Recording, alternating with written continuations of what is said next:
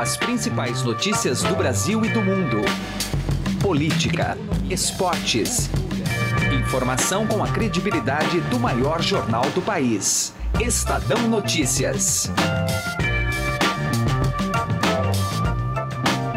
Olá, eu sou Emanuel Bonfim e está começando a partir de agora mais uma edição do Estadão Notícias, nosso podcast com análises, entrevistas e informações sobre os temas mais importantes do momento no Brasil e no mundo.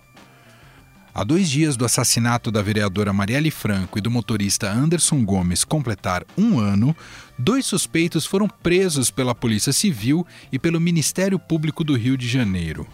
O policial militar reformado Rony Lessa, de 48 anos, e o ex-policial militar Elcio Vieira de Queiroz, de 46 anos, são acusados de serem os executores. É a primeira resposta mais concreta do poder público desde que o caso começou a ser investigado. Ainda há muitas lacunas a serem preenchidas, especialmente sobre quais seriam os mandantes e a motivação para o crime. Episódio desta quarta-feira apresenta uma entrevista com a arquiteta Mônica Benício, viúva de Marielle.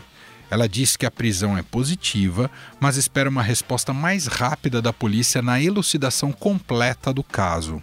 Mônica ainda revela, em conversa com os jornalistas Raíssen Abac e Carolina Ercolim, que sentiu maior comprometimento das atuais promotoras à frente do caso, afirma que não vai se acuar diante de ameaças que recebeu e conta como vem lidando com o luto desde a morte de sua companheira naquela traumática noite de 14 de março de 2018. O Estadão Notícias é publicado de segunda a sexta-feira, sempre às 6 horas da manhã, e você pode nos seguir e assinar gratuitamente em múltiplas plataformas: iTunes, Deezer, Spotify, Google Podcasts e qualquer agregador de podcasts. Seja bem-vindo e bem-vinda e boa audição. Estadão Notícias. Chegaram novidades no Shop Together, o e-shopping com mais de 300 marcas como Lenny Blanc, Schutz, Carol Bassi, além de marcas exclusivas como Mixed, Animale e Ricardo Almeida. E o melhor, você pode parcelar suas compras em 10 vezes sem juros e receber tudo em casa, com entrega imediata e troca fácil e sem custo. Acesse já e confira shoptogether.com.br. Shop Together se escreve Shop 2 Gather. Estadão Notícias. Bom, na semana em que se completa um ano do assassinato de Marielle Franco, um sargento reformado e um ex-PM foram presos pela força-tarefa da polícia e do Ministério Público por participação no assassinato não só da vereadora, mas também do motorista Anderson Gomes. Segundo a promotoria, o crime foi meticulosamente planejado três meses antes da ação por Elcio Vieira de Queiroz e Roni Lessa. E na véspera desse 14 de março, Raíssen Abac e eu, Carolina Ercolim, conversamos com a viúva de Marielle, a arquiteta Mônica Benício. Mônica, obrigada por estar aqui conosco. Obrigada, obrigada aí pelo, pelo espaço para a gente poder estar falando aí sobre o caso da Marielle nessa semana tão simbólica, tão emblemática. Como você define as prisões? Olha, eu vejo com algum otimismo, assim, finalmente, né, um, um passo é, com alguma concretude na direção da solução desse, desse inquérito, desse assassinato. Mas a gente também tem que compreender que um ano é muito tempo para um assassinato político de repercussão internacional. Então, mais importante do que, do que prender ratos mercenários, a gente tem que entender que a resposta principal não nos foi dada ainda, que é de quem mandou matar Marielle, quem é o verdadeiro assassino dessa história, que tem que ser responsabilizado pelo que fez, não só pela preservação da memória da Marielle, mas pela defesa da nossa democracia. Mônica, quanto à motivação, você tem alguma suspeita, até pela própria convivência sua com a Marielle? Olha, essa é uma peça que falta em todas as linhas de investigação que eu já, já, já dei uma olhada. Assim. É, não, não faz nenhum sentido. A Marielle era uma pessoa com índice de rejeição baixíssimo é, inclusive politicamente, né? Então, nas ruas ela era parada para as pessoas abraçarem, para poder tirar foto, dizer que ela representava. Ela tinha uma ótima relação com os vereadores da casa. É, algumas linhas apresentaram motivação sobre grilagem, disputa de território com milícia, enfim. Isso nunca aconteceu. Marielle não tinha atuação na área da Zona Oeste, que é uma área dominada pela milícia. Então, essa é, é a motivação disso tudo, é sem dúvida nenhuma o que, o que mais intriga nesse, nesse contexto todo, nessa trama toda. E você receia que novidades, né, com o avanço das investigações eh, sobre o mando, ainda demorem muito? Olha, eu espero sinceramente que a gente não, não fique mais um ano até que a gente tenha a resposta do real assassino, de que é quem, quem mandou matar, né?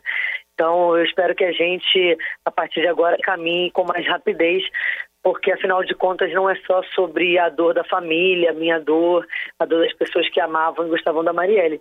O Estado brasileiro hoje deve satisfação de quem mandou matá-la ao mundo. Então, é inclusive não só pela preservação da memória, novamente digo, é também pela defesa da nossa democracia. Espero que isso seja mais breve do que essa primeira fase.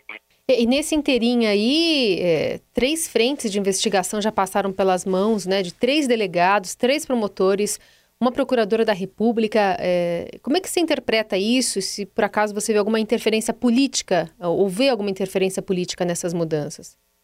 Ah, eu não tenho dúvida de que o fato da gente chegar um ano é, prendendo quem, quem matou, né, e quem era o motorista daquela operação ali é, da execução da, da minha companheira, eu não tenho dúvida de que há entraves políticos é, nisso. Assim. Foi um crime político, um crime que é, agora mais do que nunca está comprovado já que existe participação de agentes do Estado nisso. Então, já esperávamos que não seria um resultado fácil. Inclusive, a minha preocupação maior era de que fosse entregue um resultado qualquer, a fim de silenciar esse, esse, esse, essa manifestação né, de justiça por Marielle. Mas a minha última conversa só com as promotoras hoje que estão diante do caso me parecem pessoas muito comprometidas, sobretudo comprometidas com a verdade da, da realização das investigações. Então foi um momento em que eu fiquei um pouco mais esperançosa de que a gente estava caminhando aí, de que a luta seria é, recompensada, né, de alguma forma. Você citou as promotoras, né, a Simone Sibilio e Letícia Emili. Você viu alguma é, diferença na condução das investigações quando o caso foi parar na mão de promotoras? Olha, eu poderia dizer para você que enquanto feminista eu me senti até mais confortável a estar dialogando com elas, mas não só por isso, assim, de todo esse, esse processo desde o início que eu venho acompanhando lá já desde março, foram sem dúvidas que me passaram mais credibilidade, maior comprometimento com a elucidação correta desse caso. Mônica, a principal prova colhida pelos investigadores da prisão dessa semana é fruto da quebra de sigilo de dados digitais de Rony Lessa. Então, ao verificar os arquivos acessados por ele via celular ali antes do crime, se descobriu que o suspeito monitorava a agenda de eventos de Marielle. E para a polícia, esse é um indício de que a vereadora estava tendo aí seus passos rastreados. Então, é, você tem se tornado cada vez mais, após a morte da vereadora, numa ativista, né, uma militante dos direitos humanos, virou uma referência de, de luta para muita gente. Queria saber como é exercer esse papel que você viu de perto, né, e por 13 anos da sua companheira, mas também se você tem algum medo de também estar tá sendo monitorada. Olha, é, eu compreendo, assim, inclusive o sentimento de, de medo, de receio que possa ter sido gerado na noite do 14 de março de forma coletiva. Agora, sendo muito franca, é, não é algo que eu tenha, porque o pior que podia ter me acontecido já aconteceu na noite do 14 de março. Eles me tiraram todo e qualquer motivo para ter medo. Então, o que me resta hoje é luta e para mim não há outra forma de viver. É, você, num dado momento, Mônica, chegou a relatar né, ameaças, alguma coisa assim de telefonemas. É, isso parou, continua, já faz parte do seu dia a dia? Como é que está isso aí para você? É, tem uma, uma, uma medida cautelar que foi fornecida pela, pela Comissão Interamericana, pela OEA, é, um pouco depois de eu ter recebido uma, umas ameaças na rua. E hoje as ameaças vêm mais através de redes sociais e xingamentos na rua. E eu também estou dentro do Programa de Proteção a Defensores de Direitos Humanos. Então, é, é algo que não, não afeta tanto. Eu, na verdade, não permito que afete tanto a minha rotina. Agora, a gente viu pessoas, por exemplo, Jean Willis, por exemplo, saindo do país. Você chega a pensar nisso ou chegou a passar pela sua cabeça em algum momento, Mônica? De forma nenhuma, não tenho a menor pretensão de ir a lugar nenhum. Eu, eu inclusive, é, me retirei do Rio de Janeiro, hoje estou morando em Brasília, e justamente para poder trabalhando dentro do Congresso. Então, hoje estou na liderança do PSOL em Brasília, é, trabalhando no Congresso Nacional. A, a vitória da, da Mangueira no Carnaval Carioca, que trazia uma mensagem, né, uma homenagem à vereadora, é, essa pauta feminista mais fortalecida, e o próprio link do caso Marielle no Carnaval de Rua de todo o país, representa para você é, que o processo, apesar de longo, é, sofrido, é, tem sido frutífero de alguma maneira, o legado Marielle? Sem dúvida, assim, não, não há questão quanto a isso toda a repercussão de solidariedade, as manifestações de resistência que tem acontecido ao redor da imagem da Marielle, é sem dúvida nenhuma ressignificar a noite do 14 de março, não admitindo ela só como uma noite de barbárie e violência, mas como uma noite de, de ressignificação da nossa luta de resistência e também de esperança. Então, ver a, a, a, aquele enredo tão potente da Mangueira com aquele samba lindo, onde a Marielle também era uma das homenageadas, é, e a Mangueira sendo campeã nesse contexto político tão dramático, com esse samba, com esse enredo, é sem dúvida nenhuma uma resposta que a noite do 14 de março não será aceitação enquanto barbárie, mas também ressignificação de esperança. E dizer que a vida da Marielle não foi em vão, mas que a morte também não será. Então, para mim, foi muito emocionante. Eu acompanhei é, a apuração da escola através da quadra e vi a Cacá, que é uma menina negra da, da Mangueira, uma das intérpretes, né, da puxadora do samba, e dei uma camisa para ela antes, que era estava escrito Lute como Marielle Franco, e ela vestiu antes de se apresentar, trocou a blusa dela e botou essa blusa muito feliz.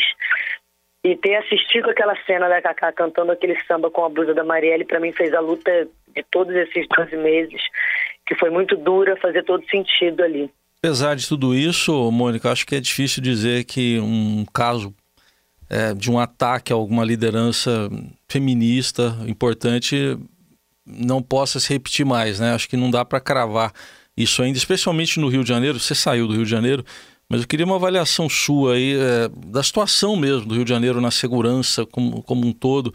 Dois ex-governadores presos, é, deputados, ex-presidentes da Assembleia presos. O o que, que é o Rio de Janeiro hoje, politicamente falando? É, o, o Rio de Janeiro não é um estado para amadores, né? Tem uma política muito complicada, muito corrupta, muito suja, muito perigosa.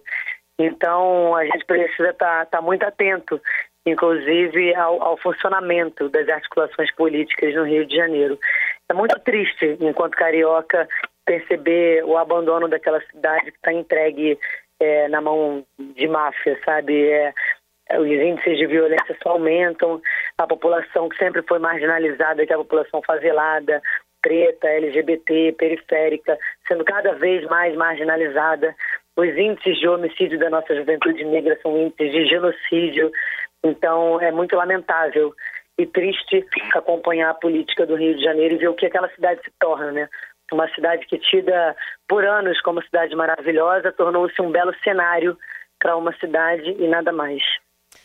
E nesse ainda escopo governo federal, a gente teve alguns dias a ministra da Mulher e Direitos Humanos, Damares Alves, no seu primeiro discurso da ONU, que era muito esperado, né, sobre as políticas eh, do novo governo, e ela não mencionou o caso da, da Marielle. E aí, quando questionada, retrucou com por que citar tão somente Marielle. Então, na avaliação da ministra, o local ali não era adequado para se falar sobre isso, enfim. É, eu queria saber como você avalia esse, o assassinato por o ângulo, né? Justamente pelo ângulo, ângulo da, da, de, quão, de como é classificado o caso pelo, pelo governo federal. Olha, eu tive, para pontuar aqui, eu tive no mesmo evento da ONU, cheguei no dia seguinte que a ministra esteve por lá, e acho que a passagem dela, na verdade, foi apenas um desserviço à população brasileira, porque uma ministra, né, de frente da pasta de direitos humanos, falar que a ONU, onde estava sendo discutido é, a execução de defensoras de direitos humanos, né? A pauta principal era a pauta de gênero, sobretudo. E falar que o caso da Marielle ali não era um lugar para ser citado, e ainda dizer que tinham muitos outros casos a serem mencionados, eu acho vergonha dupla. Uma é admitir que no país a gente tem inúmeros casos a serem listados, e de fato temos, precisamos resolver isso. E outro é tamanha a ignorância da ministra ao não compreender que Marielle, enquanto defensora de direitos humanos, representa uma luta, uma pauta. E todas essas execuções que a ministra mencionou ali, que deveriam ser listadas. Então, é lastimável a gente ter uma ministra na frente da pasta de mulher, família, seja lá qual for essa família que, que preza, e direitos humanos, com uma posição tão ignorante, tão errônea, é, se declarando assim na, na, na ONU, né, que é uma comissão internacional.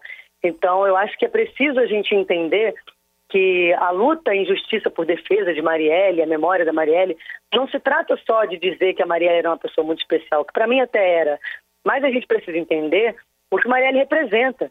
Marielle representa esses defensores e defensoras de direitos humanos que são diariamente executados no Brasil. O Brasil é um dos países mais perigosos para defensores de direitos humanos no mundo e tem a execução política de uma defensora que tem repercussão mundial. Então, é claro que o caso da Marielle é simbólico. É claro que ele tem sim que ser solucionado, inclusive para responder ao mundo que nós temos compromisso com a vida, sobretudo com a vida dos defensores de direitos humanos que estão diariamente sendo dizimados aqui. Então, é, é muito lamentável ouvir essa colocação da ministra, que não por ser mulher representa a população das mulheres no Brasil. Ô, Mônica, a gente acompanha cada vez mais de perto todo o seu ativismo, que é mais do que justificável, mas eu queria fazer uma pergunta até mais é, voltada para você mesmo, saber um pouco de você, até talvez até para ajudar as pessoas que vivam situações parecidas. É, você lidando com o luto aí, imagino que ainda esteja lidando com o luto de um ano. Como é que foi esse período? Como é que foi a sua vida? Se você precisou de algum tipo de ajuda, enfim, como é que foi esse período até agora de praticamente um ano? É, foi inquestionavelmente o período mais difícil da vida. É, os três primeiros meses foram meses muito dramáticos, foram meses que eu tive muito acolhimento da, da minha família, da minha mãe do meu irmão, é, de, de, vários amigos, né, amigos em comuns que eu tinha com a Marielle e outros amigos é, que se tornaram amigos nesse processo da dor. Eu fiquei três anos, três, os três primeiros meses é, sem entender a dimensão de tempo. É, perdi 11 quilos em apenas um mês porque me recusei a comer, enfim, a toda e qualquer sensação que pudesse estar associada a prazer eu recusava. É, eu não tinha acesso às redes sociais ou a notícias, eu não via nada. Eu pedia aos amigos que chegassem a mim somente o que era bonito. Então, quando eu me tornei figura pública, na verdade, eu não tinha percebido. Eu comecei a fazer as declarações públicas através de uma dor muito pessoal. A justiça, para mim, não era pela, pela memória da vereadora, ela pela minha companheira, porque minha mulher tinha sido assassinada e ninguém me respondia o que tinha acontecido. Então, eu começo a fazer os pronunciamentos quando questionado pela imprensa e, de repente, eu me vi na rua com as pessoas me abraçando, dizendo a respeito da minha força, que eu representava. É, e isso foi me dando força e foi me trazendo é, de volta à realidade, de volta a, a querer me conscientizar do que estava acontecendo ao meu redor. E sem dúvida nenhuma, toda a solidariedade que eu recebi ampla, fosse no abraço na rua, fosse através das redes sociais, sem falar do apoio dos amigos, que foi é, fundamental não, não teria sido possível chegar até aqui de forma nenhuma. Mônica Benício, arquiteta, viúva de Marielle Franco, conversando conosco. Mônica, obrigada por atender a gente e contar da sua dor e dessa sua experiência e fazer uma avaliação do trabalho da polícia até aqui. Obrigada. Obrigada pelo espaço, obrigada a todas e obrigada pelo carinho e apoio até aqui. Estadão Notícias. Direto ao assunto. Com José Neumann e Pinto.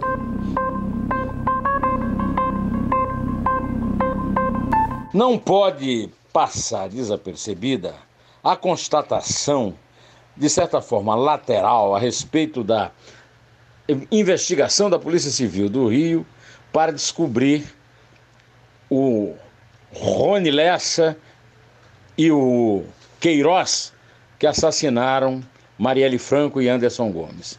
Primeiro aspecto que eu chamaria atenção é o espantoso arsenal que na busca e apreensão, os policiais descobriram na casa, imagine, de um amigo, que aliás disse que estava tudo lacrado, ele nem sabia o que era. Eram simplesmente 117 fuzis. Isso por si só já mostra o poder de fogo do banditismo no Rio de Janeiro e no Brasil em geral. Afinal de contas, o Rony Lessa é uma figurinha manjada das autoridades judiciais e criminais. Como é que o Rony Lessa conseguia guardar um arsenal desse tamanho? Agora estão dizendo que ele deve ser um contrabandista de armas. Eles só descobriram agora. A segunda constatação é que o seu, é, a sua moradia é num condomínio de luxo na praia, no qual mora o presidente da República. Aliás, tem uma casa lá, porque na verdade o Bolsonaro mora em Brasília. Eu não quero fazer nenhuma conexão entre o Bolsonaro e o, e o criminoso, apenas chamar a atenção para o fato de que um sargento reformado da Polícia Militar do Rio, um estado quebrado, consegue morar num condomínio de luxo, de classe média alta, no qual um deputado federal durante 27 anos e presidente da República tem uma casa. Ou seja, meus amigos, é preciso constatar que no Rio e no Brasil em geral, o crime compensa sim. E compensa muito. Os chefões criminosos, ou mesmo os meros executantes de crime, vivem muito bem, obrigado. José Neumann e Pinto, direto ao assunto. Estadão Notícias. Alguma vez você já parou e pensou o que 1% pode fazer a mais pela sua previdência? Pode parecer muito pouco, mas faz a conta aí. Em alguns anos, essa diferença pode render uma viagem, uma casa ou até mesmo mais tranquilidade na sua aposentadoria. Agora, não vai descobrir isso só lá na frente, não, né? Compare agora aonde rende mais. E eu garanto para você que a XP é uma ótima opção para sua previdência. Acesse xpi.com.br e traga sua previdência para XP. XP Investimentos, mudando para sempre o seu jeito de investir. O Estadão Notícias desta quarta-feira vai ficando por aqui. Contou com a apresentação minha, Emanuel Bonfim, participação de Raíssen Abac e Carolina Ercolim, produção de Diego Carvalho e montagem de Nelson Volter. O diretor de jornalismo do Grupo Estado é João Fábio Caminuto. Mande seu comentário e sugestão para o e-mail podcast@estadão.com.